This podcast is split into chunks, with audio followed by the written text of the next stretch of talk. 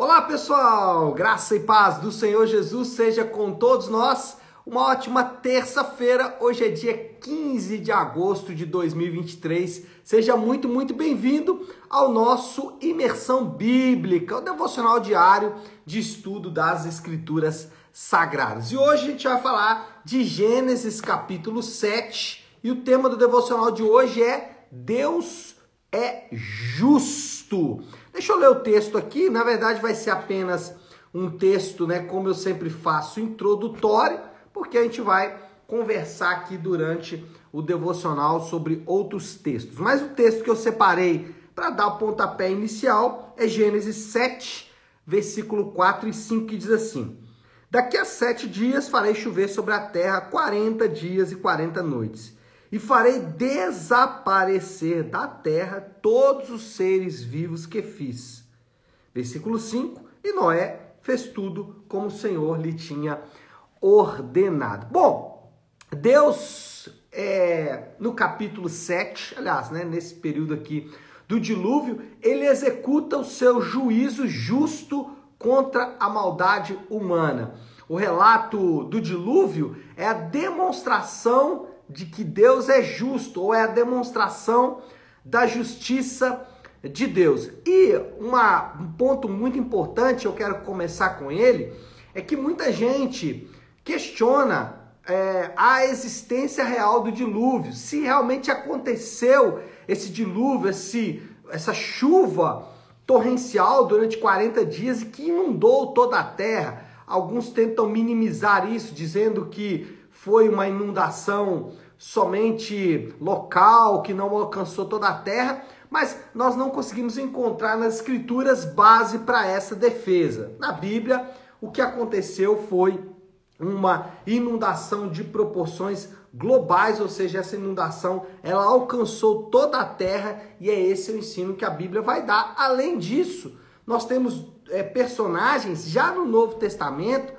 que confirmam que o dilúvio aconteceu. Por exemplo, Jesus, ele falando sobre Noé, ele não em nenhum momento desfez ou tentou justificar o dilúvio. Não, para Jesus o dilúvio aconteceu. Pedro chega a citar o dilúvio como uma espécie de é, tipologia, né? E aqui é importante só tomar cuidado com as tipologias, tem gente que faz tipologia de qualquer coisa. Ah, isso aqui representa aquilo ali no Novo Testamento. Nós não temos direito de fazer isso. Só os autores inspirados podem fazer isso. Quando um autor, ou profeta, ou um autor do Novo Testamento, faz uma tipologia, a gente pode fazer. Caso contrário, a gente não deve fazer isso. Então, mas Pedro faz uma tipologia usando é, o dilúvio como um tipo de batismo, como se, ah, assim como as pessoas, né, elas ali foram é, batizadas no dilúvio, né? Ele fala sobre esse batismo lá também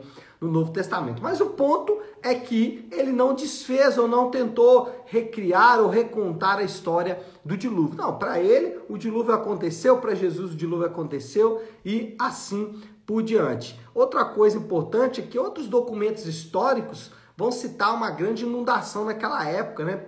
Documentos sumérios, babilônicos, citando aí uma grande inundação acontecida em tempos muito passados. Então, o dilúvio aconteceu e aconteceu de acordo com a Bíblia, aconteceu de acordo com documentos históricos e aconteceu de acordo com personagens do Novo Testamento. E o dilúvio, o que, que é? O que representa o dilúvio? O dilúvio é o justo juízo de Deus. É Deus julgando e é, executando o seu juízo contra os homens. E aí você já deve perguntar: nossa, mas Deus fazendo isso, né, executando juízo, executando justiça, isso não é muito cruel, muito severo da parte de Deus? Deus, ele não condenou nenhum inocente. Nenhum inocente foi condenado. Olha só a sentença que Deus dá para esses homens da época. Vamos ter que voltar um capítulo aí, o versículo 5 do capítulo 6, então Gênesis 6, 5 vai mostrar por que do juízo de Deus. O Senhor viu, Gênesis 6, 5, que a perversidade do homem tinha aumentado na terra e que toda a inclinação dos pensamentos do seu coração era sempre e somente para o mal. Então, quando Deus executa o seu juízo, ele não está condenando nenhum inocente. Todos os homens que foram condenados ali foram justamente condenados. E isso também mostra algo importante. Nenhum homem será condenado de forma injusta. Por isso que Deus ofereceu, ainda que ele tenha feito isso apenas por sua misericórdia, porque Deus não precisava fazer isso, mas Deus ofereceu para todos os homens. Todos serão julgados e todos terão a oportunidade de apresentar suas alegações. Isso é o que a Bíblia diz. A Bíblia diz que haverá um juízo final, haverá um juízo que Deus chamará todos a prestar contas dos seus atos, e essas pessoas terão ali oportunidade de oferecer as suas alegações, ainda que essas alegações possivelmente serão facilmente é, contraditas pelo Senhor, o próprio Deus está juntando provas contra esses indivíduos, ainda assim eles poderão fazer isso. Ou seja, ninguém poderá dizer: olha, eu não passei por um julgamento justo. Não, ele vai passar sim por um justo julgamento. Vai ser condenado, mas vai passar por um justo julgamento, ponto a dizer que nenhum inocente foi ou será condenado. Não foi na época de Noé e não será em tempo nenhum.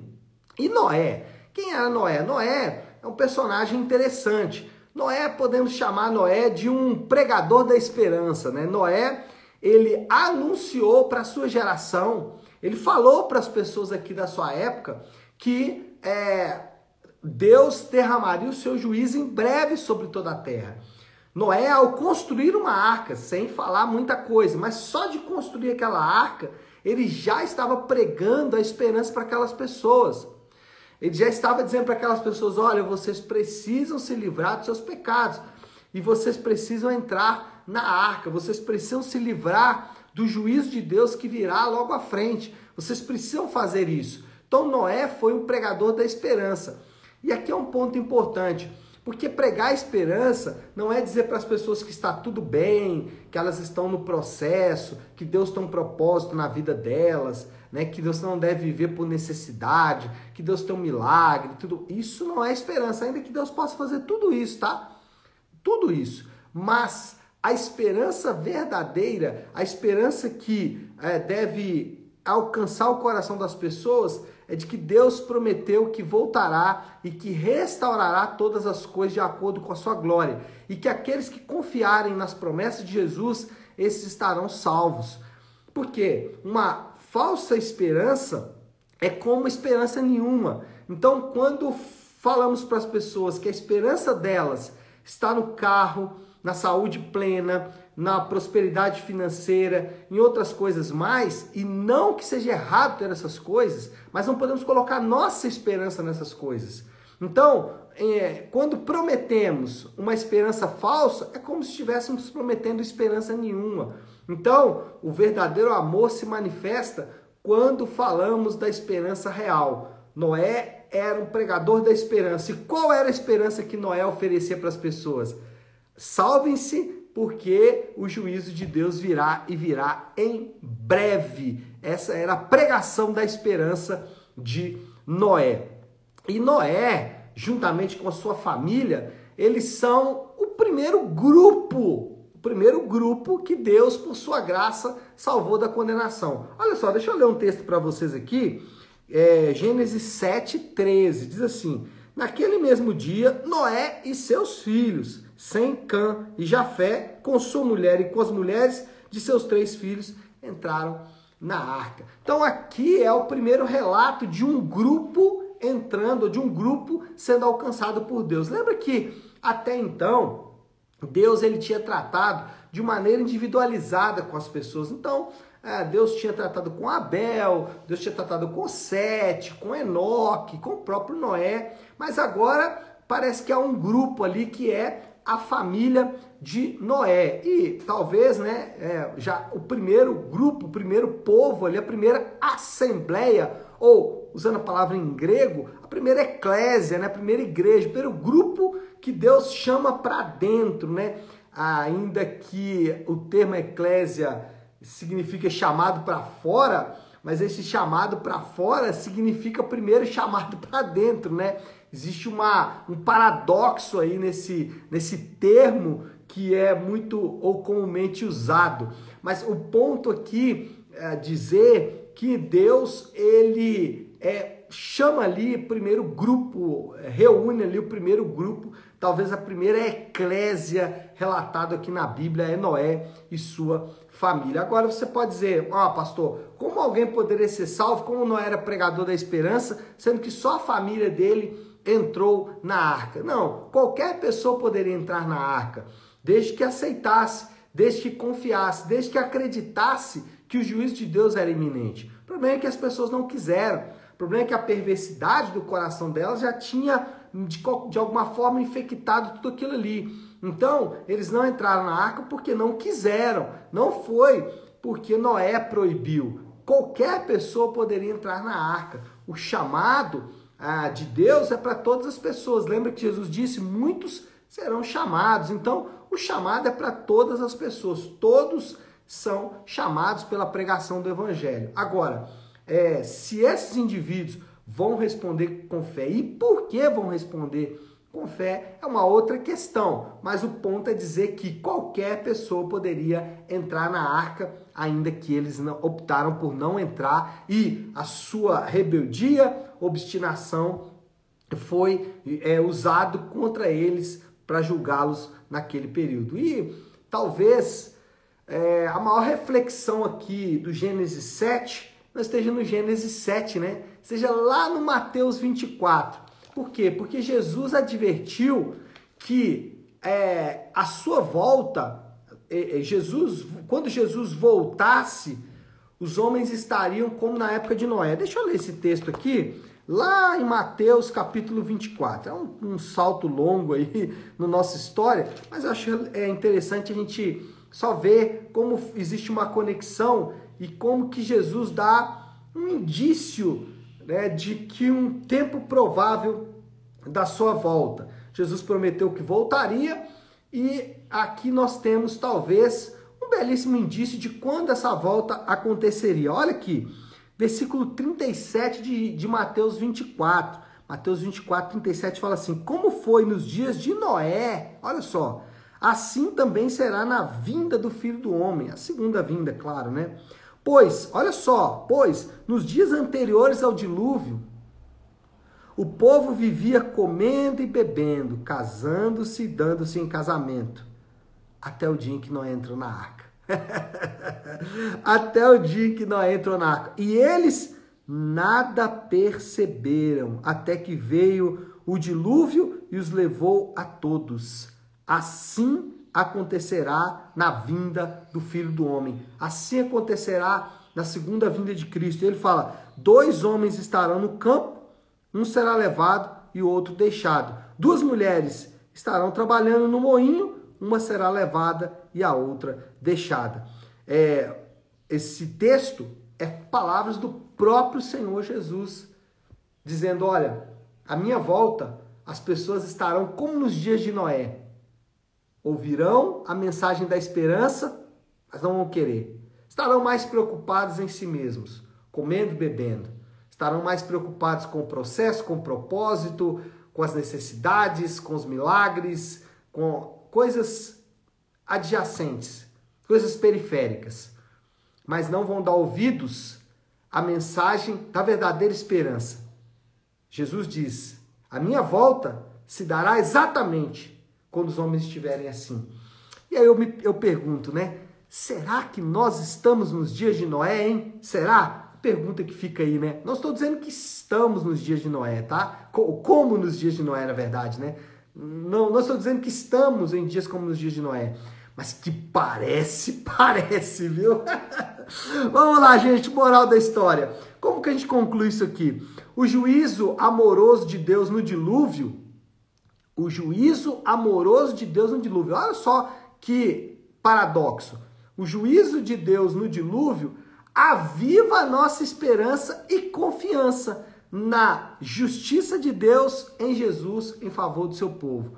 Então, quando olhamos para o dilúvio, nossa esperança e a nossa confiança é avivada, porque sabemos que Deus já fez justiça pelo seu povo através de Jesus Cristo. E qual é o desafio do Léo?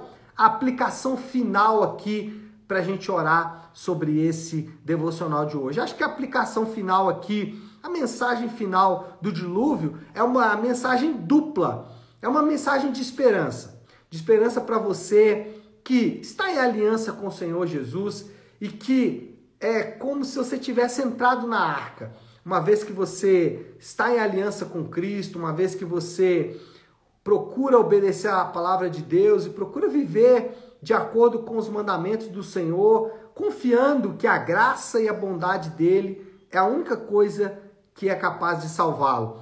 Se você já fez isso, a sua esperança pode ser avivada nesta manhã.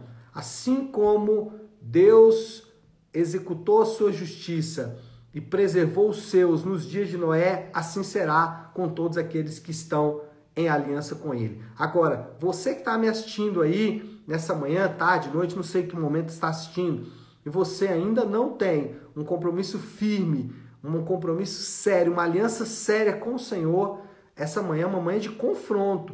O Senhor está te chamando, está te chamando rapidamente. Não faça como aqueles personagens na época de Noé. Olha só, eles, nas palavras do próprio Jesus, eles viviam comendo e bebendo como se nada tivesse acontecendo. Não, amanhã a gente resolve, amanhã a gente resolve. Sempre deixando para amanhã, sempre deixando para daqui a pouco. Não faça isso. O momento é agora, esse instante, não é daqui cinco minutos, não. É agora.